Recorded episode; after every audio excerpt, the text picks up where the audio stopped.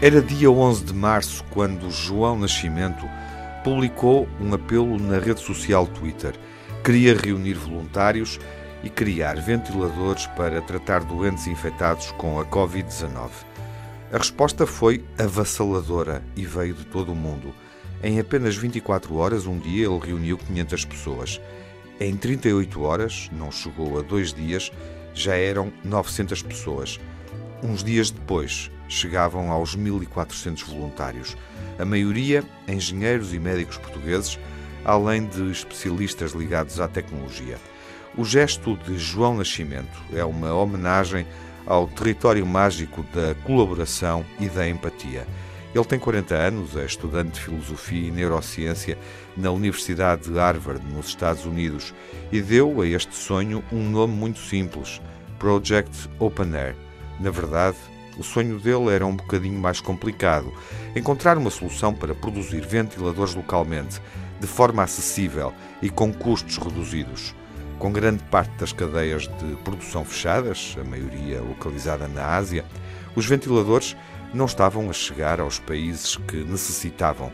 As notícias corriam o mundo, aflitas, aflitivas. Os hospitais precisavam de ventiladores com urgência, como uma boia de salvação no meio de um temporal. Muitas ideias saíram da plataforma de colaboração de João Nascimento. Ele nem queria acreditar.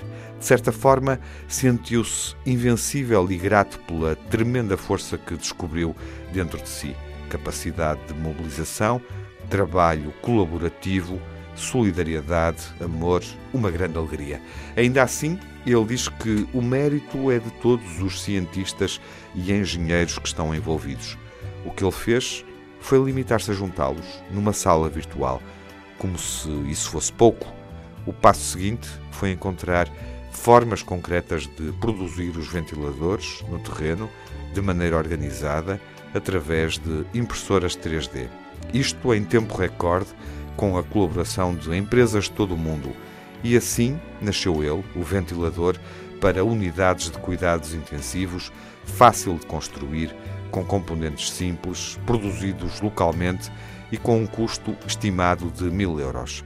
Claro que ainda há muito para fazer, testes de stress, resistência de materiais, mas o projeto está lançado e partilhado para que todos os países tenham acesso.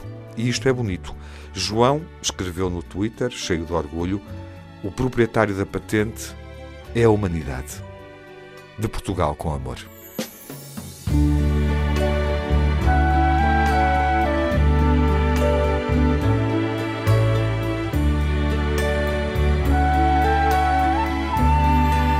What a wonderful.